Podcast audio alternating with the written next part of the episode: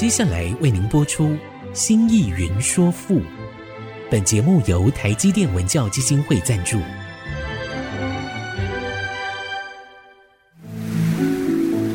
从气概山河的朝代风华，到细腻抒情的人生长叹，跨越朝代，开启诗词盛世，《新意云说赋》。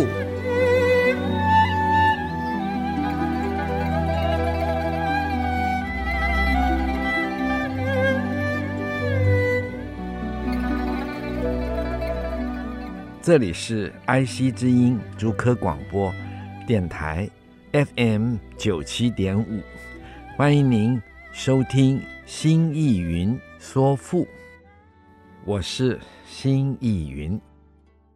亲爱的听众朋友们好，我们上一集说到，在那个时代的楚俗，男女相慕。想要把自己的心意向对方加以表达，于是就解下自己身上结着的兰草，然后再重新绑一绑，送给对方，以为自己心意的表达。古人说，这是继承远古时代。结神祭祀的方式，把自己深切的情意结结下来，记在芳草之中，然后传给对方。这又叫做结言。结啊，就是打结的那个结；言呢，就是言语的言。这又叫做结言。那么。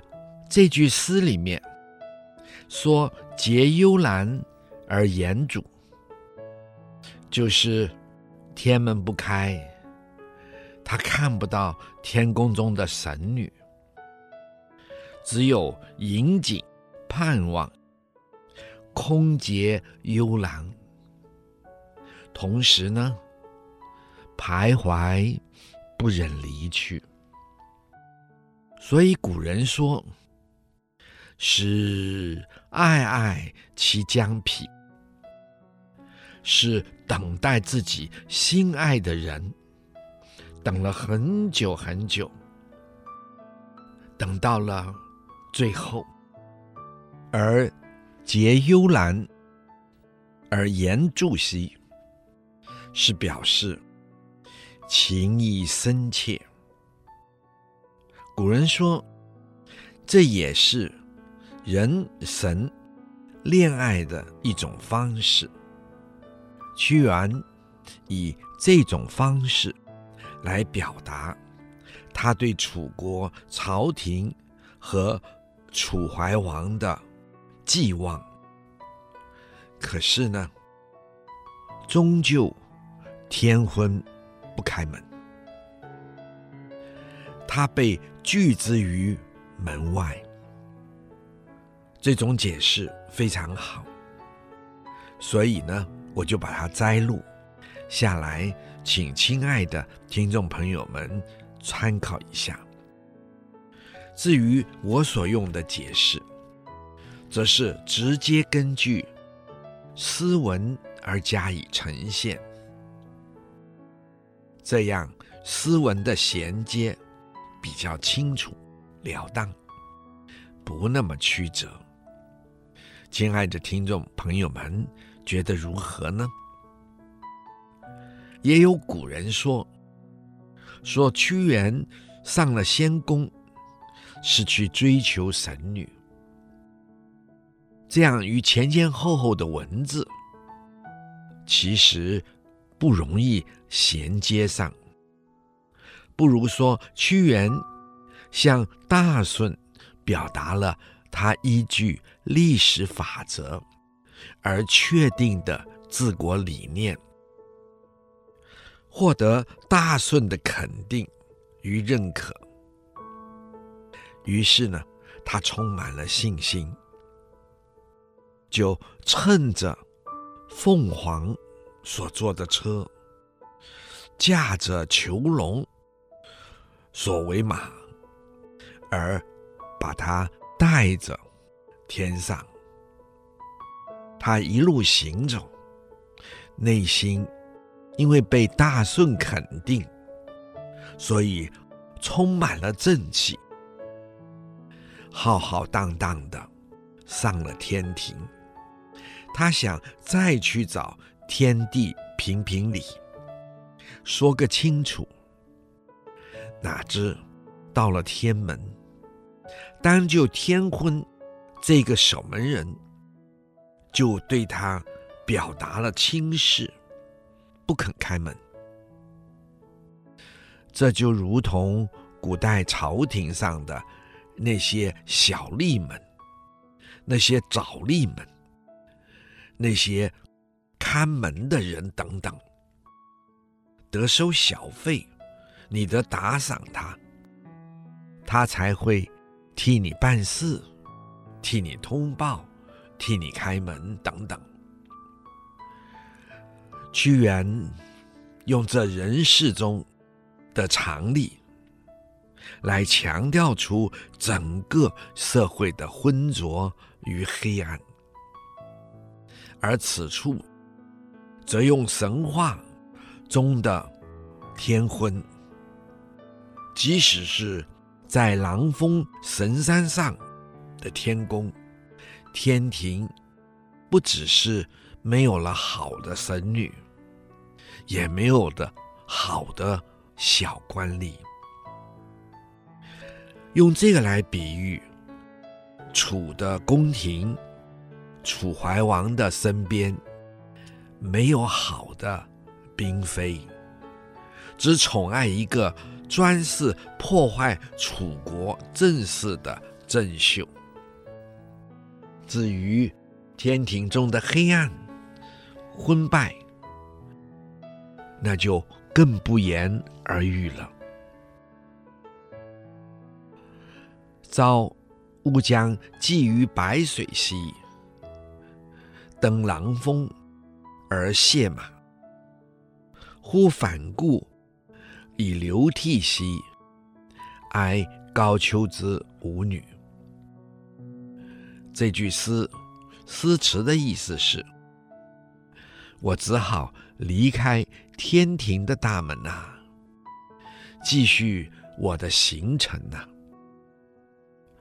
清晨，我将渡过。那可以让人不死的神水河啊！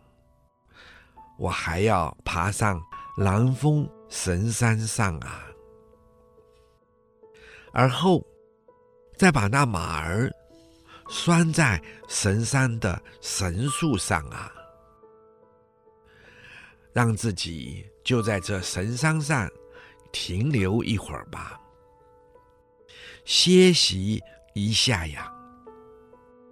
只是不知为什么，忽然之间，我忍不住回头看看自己的这一生啊，以及我的国家呀，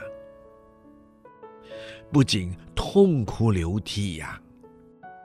唉，可真是让我痛惜呀！而让我更痛惜的是，这神山上。竟然没有美好的神女们啊！就如楚怀王身边没有了一位像样的嫔妃呀，这怎么得了啊？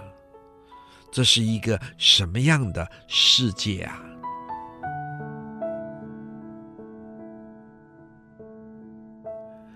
客乌有此春宫兮。则穷之以寄佩，及荣华之未落兮，向下女之可疑。客乌有此春宫兮，这个客是形容快速，乌就是我，就是屈原的自称，游表示。到了春宫去游玩，春宫指的是东方先帝所住的仙宫。我想，亲爱的听众朋友们有知道，古人分世界有四方：东南西北。东，太阳出生的地方，也是生物之所以滋生之源。古人就以青色为代表，象征所有生命的缘起。四季中，就以春来代表东方。西方呢，是太阳下山的地方。太阳下山，颜色金黄。古人说，西方的这份金黄色，也就是如同金属的颜色。有的时候，它又放着白色的光，所以西方之色就是以金白色为主了。我们先说到这儿，待会儿再说。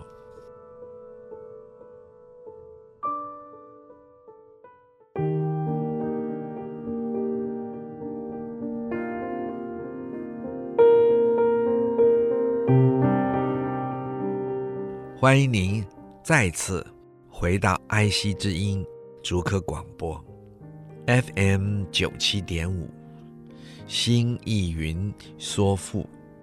我们的节目每周四晚上八点播出，周日晚上十点重播。在其他的时间，听众朋友们可以点选 AOD 随选。直播，点听每一集已经播出的节目。同时，这个节目呢，从三月起，也将在四个 Podcast 平台同步上架，包括了 Apple、Google、Spotify 和 KKBox。大家有更多的选择，欢迎在这些平台按下订阅键，就会收到每一集节目上架的通知，收听就更方便了。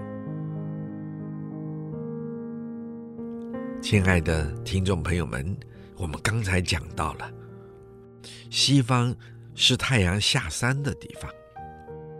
颜色金黄，有的是上着白光，因此就以白光、白色作为西方的颜色。同时呢，又以四季的秋来作为象征。那么在这里呢，因为是太阳下山，所以通常也代表。结束，代表毁灭，代表杀，生杀的杀。而南方呢，热，古人就以火来作为象征，以红色为代表，因为火光是红的。那么同时也代表是兴旺之地。至于北方，非常的冷，就以凉凉的水为代表，颜色以黑色为主，表示潜藏、潜伏。这里是冬，这春宫呢，在神话里就是东方的先帝之宫。则琼之以髻佩，折就是折断，折下来，琼之。琼是指美玉，琼之就是美玉的这个枝子，以就是用。记，亲爱的听众朋友们，请注意，这做补充解，不是做继续解，而是补充的意思。佩是佩戴，即荣华之未落兮，即就是趁着，荣华都是花，荣是花，华也是花。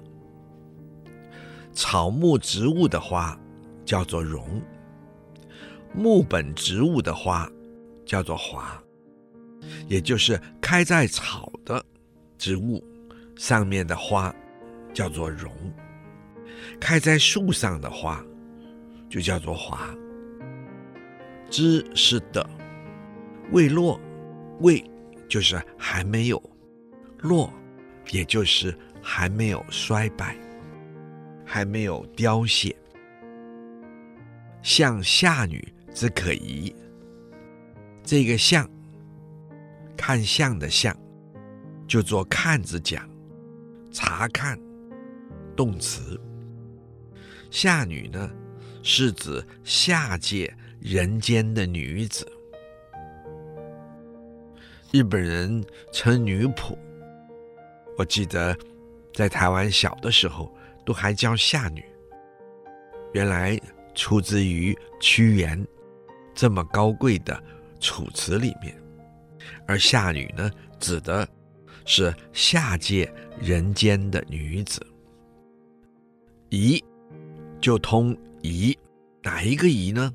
通那个贝字边的那个夷，就是把这个言字边改成贝字边，当做馈赠。赠予的意思。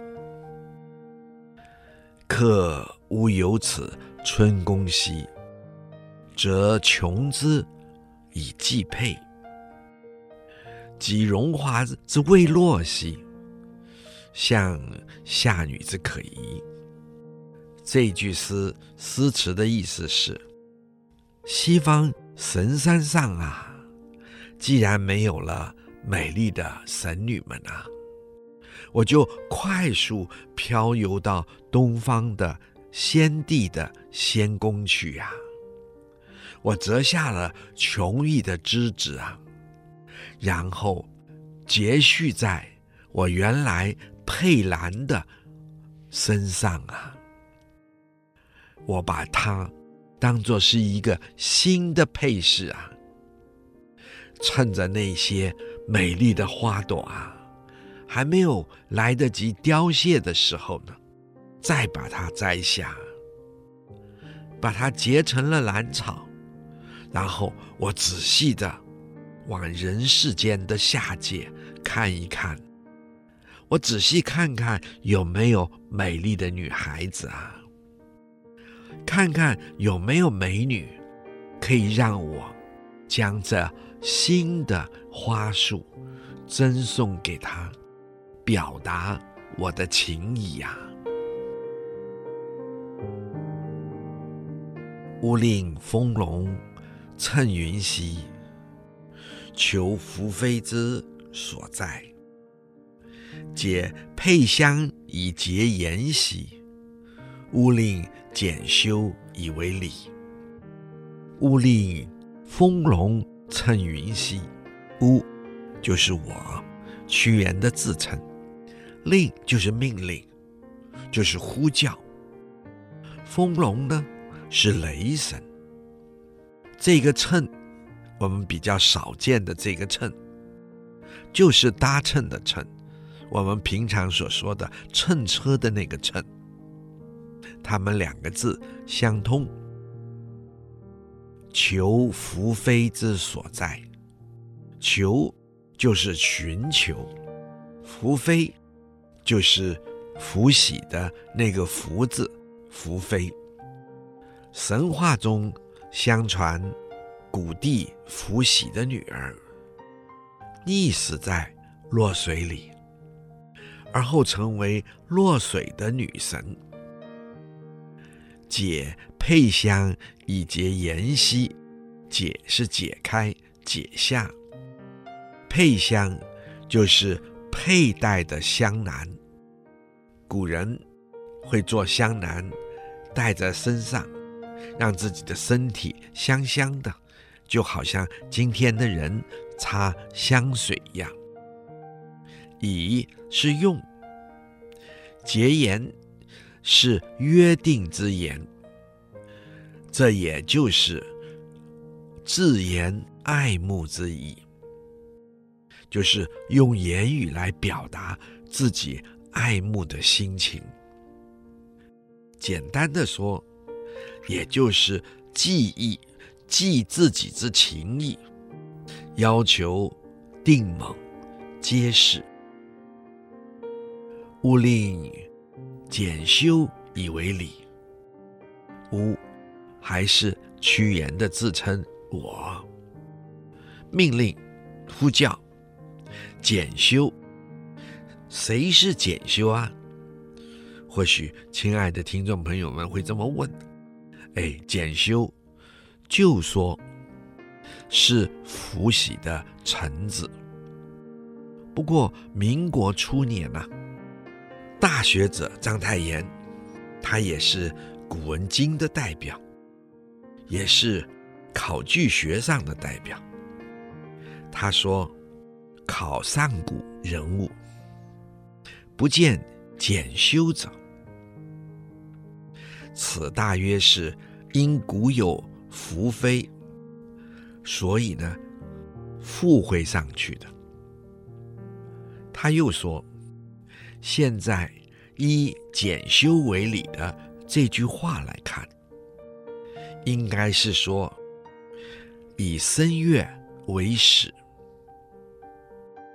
就如同西汉的大文豪、作此赋的高手司马相如，以弹琴的琴音琴曲，向左文君表达自己的心意。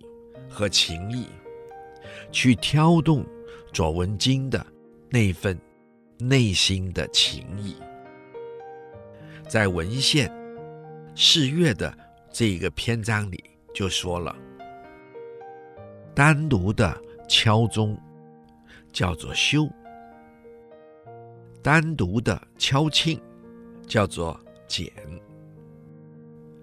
这就是屈原。所用的检修，指的是这边的音乐的意思。我们说到这儿，待会儿再说。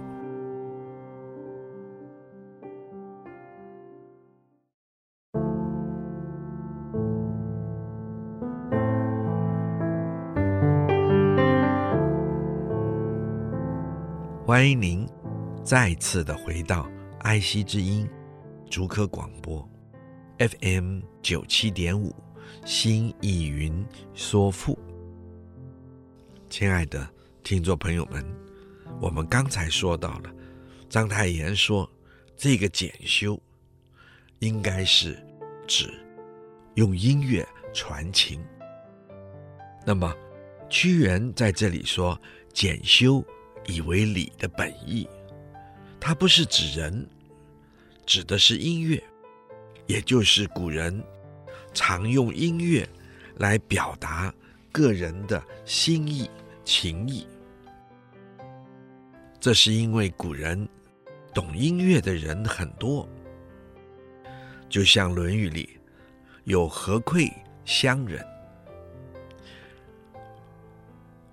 孔子到楚国。而后孔子敲磬，哎，竟然有一个乡下老头，他背着一个竹篓子去拾柴，捡那个柴火。听到孔子击磬的声音，传达的音乐，他就站在那儿说：“唉，叹口气。”这位先生可真是一位有心于天下的人呐、啊，他可真是有心啊，而有这么深沉的感叹啊。可惜天下昏昏，他会无所作为的呀。由此，我们就可以知道，第一，宗庆的演奏，弹奏是可以寓意的，表达我们的心意。古人的音乐不单纯是音乐，而是表达自己心意的。在这里就非常清楚了。至于那个礼呢，就是使者，是指提亲的人。也有古人说，就是媒人。但是古代媒人和去进一步提亲的人，哎，好像是有些分别的。这里的渐修指的是音乐。不过，我们从整个句子来看，我们在想，这里即使是指音乐，同时屈原也把它拟人化了，来作为一个媒人来说了。勿令风龙乘云兮，求宓妃之所在。解佩相以结言兮。勿令检修以为礼。这句诗诗词的意思是：于是啊，我就命令那雷神呐、啊，驾着云车啊，去寻求福妃居住的所在、啊。我还解下了我佩戴的香囊啊。系上我的心意，我的情意呀！我准备和他定下了盟约，接下厮守终身、恋爱终身的誓言啊！我甚至还用音乐系上我深深的情意啊，并用检修来作为我们的。提亲之人呐、古人说，古来的宓妃神女也是用来比喻隐士的。在这里，屈原说：“我呼叫雷神，风龙，乘着云车去巡查。”宓妃，她隐居在何处啊？其实就是去巡查、寻找天下的隐士、贤人，他们在哪里？找出来，好为楚国贡献自己的力量。所以在这里，宓妃也比喻了。这些隐士、贤人，这是因为福妃清洁高尚。屈原在这里表达，他愿意和这样的人合作啊。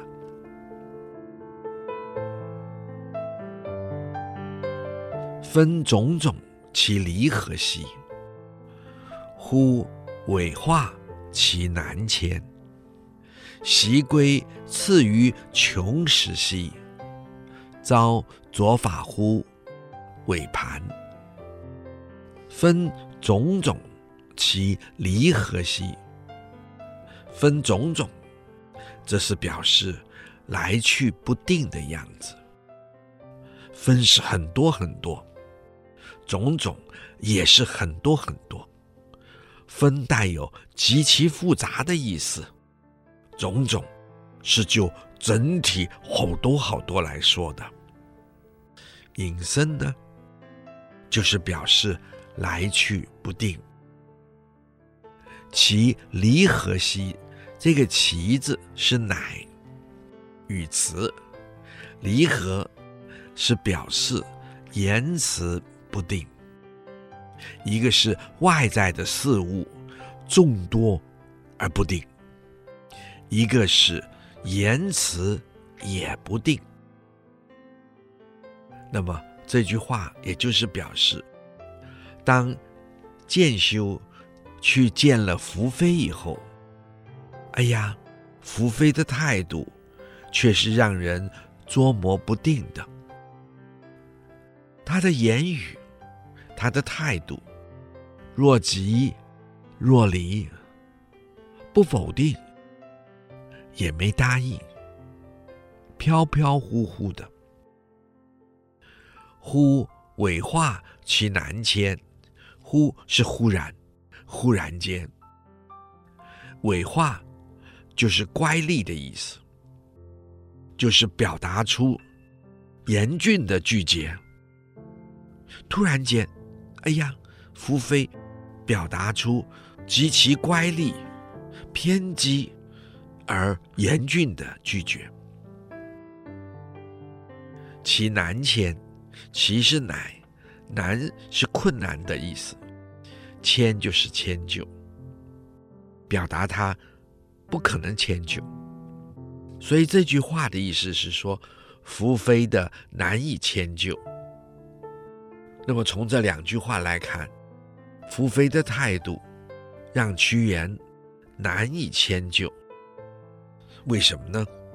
屈原认为他在性格上不稳定。古人说，这是屈原找到了隐士，又忽然改变了看法。这个改变看法倒不是屈原改变了看法。是他找到了这些隐士贤人们，他们忽然改变了看法，他们不赞成屈原的意思，以至于使屈原无法迁就。如果我们来问，怎么会这样呢？福妃怎么会如此的忽然间变卦，言辞拒绝？而这些隐士贤臣们，何以又忽然间改变了看法？这里隐藏着屈原所坚持的，根据历史的规则而提出他严格的贤君贤臣的要求。隐士很可能提出时代变了。不能再依据历史的规则，得适应一个新环境、新的变化。屈原在这里无法迁就，如此，福妃言辞拒绝，隐士改变他们的看法，改变他们对屈原的肯定。这个在我们日常人生中也是容易遭遇到的。好，我们说到这儿，待会儿再说。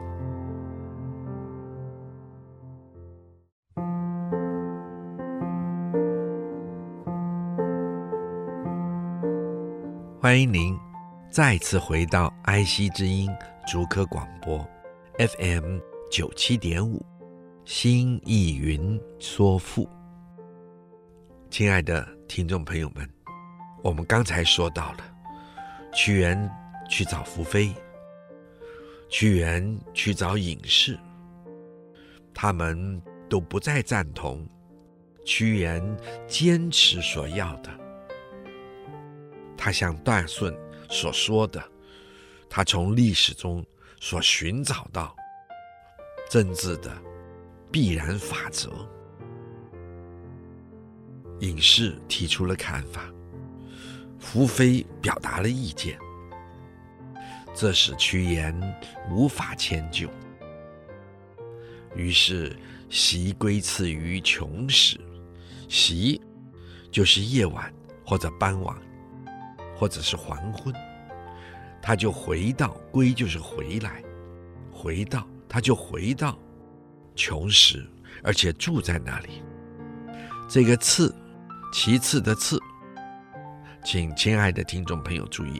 就是住宿的意思，他在那里住了一晚。于就是在穷时，是西极的神山。西极就是在最西边的神山的山名，是弱水的发源地，传说是后羿的所居之地。早左法乎尾盘，凿就是早晨、清晨。左法，左就是洗濯，法就是头发。尾盘是指神话中的水名，发源于焉支山。这两句话，古来说是伏飞夜晚回到了神山穷时这个地方，并住宿在穷时。同时呢，清晨就在尾盘的河水中。洗着自己的头发，这代表伏飞在古人说是与后羿之间有着恋爱，以至于屈原不再信赖他。也有的说，伏飞深好清洁，因此拒绝屈原他的这份爱意。和他请来的媒人提亲的要求，浊是喜的意思。那么我的解释呢，却不这么认为，而是当屈原的政治观念、政治主张被隐士拒绝，被伏飞拒绝，于是他坐着飞车。黄昏，就回到了西边，到了穷时，在这里留住一夜。分种种其离合兮？乎尾化其南迁。袭归次于穷时兮，遭左法乎尾盘。而在这边。是指屈原早晨洗头发，来表示他自身的洁癖，他对清洁的爱好。但如果我们再附会一下，当他与福妃意见不合，当他和隐士们的意见不合，于是他就回到了穷时，第二天早上就赶快。沐浴，把自己不喜欢的事情洗掉。这就如同在古神话中说，当尧要让位给徐游，要让位给舜之前，他先要让位给徐游。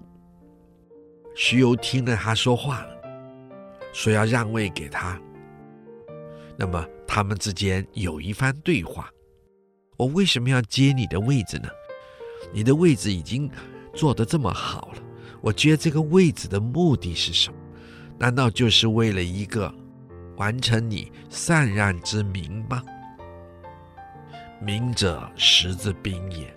要知道，名只是一个代号，所有的名声都只是一个代号，它是真实的一个象征而已。它并不代表真实啊！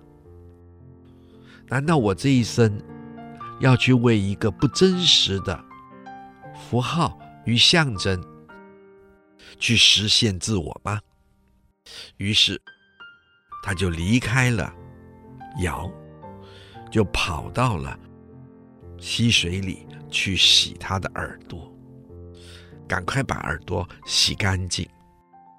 那么这是一个有名的故事，而正好有个有巢氏带着他的牛来喝水，问他为什么拼命洗耳朵。他说：“哎呀，我听了尧的这一番让位的话，污脏了我。”这个有巢氏就跟他说：“你想成为一个隐士，却居住在别人找得到你的地方。”而且，让你的隐居成为你的名号，你是一个假的隐士。我的牛不能喝你洗过的水，于是带着牛往上流去了。所以这个故事中，我想来就想到，这是早于屈原的故事。所以我想，屈原会不会借这个，当他看到了福妃不赞成自己，看了闲人隐士也反对自己，于是回到穷时，住了一夜，第二天赶快洗濯自己，让自己重新归零，重新出发。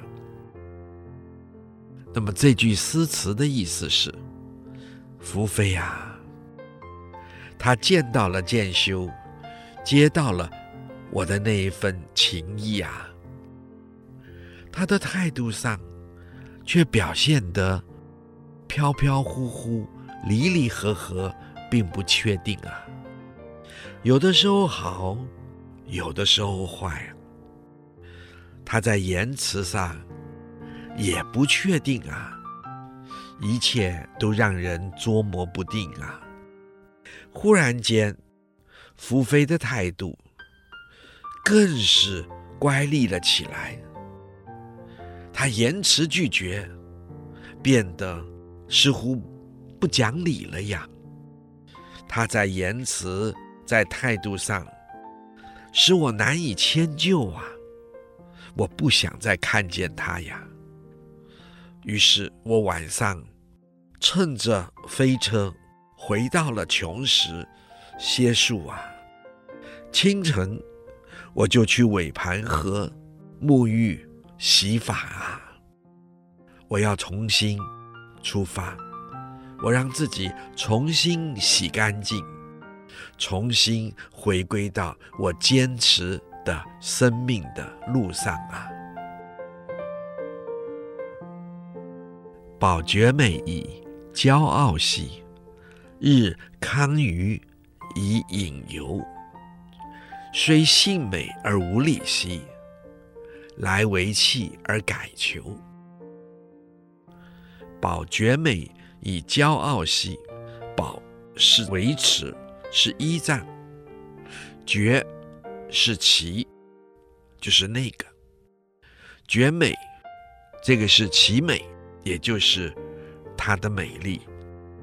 这里是说，孚妃努力维持着自己的美丽，他依仗自己的美丽而骄傲。什么是骄傲呢？就是傲慢自得。日康裕以隐游，日是成天，康裕，康是大，裕是娱乐。康裕就是放任自己，每天都享受着娱乐。以隐游，以是而，隐游，隐是过分。游是游乐，每天都享受着过分的游乐。虽性美而无礼兮，虽是诚然，即使性美是确信美好，而是但无礼，却没有一个规则节律，在生活上已经丧失了一个。该有的规律，来为弃而改求，来是乃，为弃是抛弃、放弃，而改求，而是乃，改求是另外寻求，也就是只好另外寻求了。那么他的意思，我们只有下次再说，因为时间正好到了。我们今天就说到这里。如果你有任何的问题和想法，欢迎你留言 triple w 点 i c 九七五 dot com。刚刚提到的作品，我们也会放在节目网页上，可以边听边参阅。新意云说赋，我们下次再会。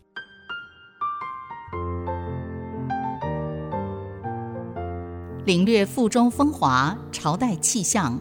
新艺云说赋，由台积电文教基金会赞助播出。台积电文教基金会邀您走进赋的一方天地，与人文经典相遇。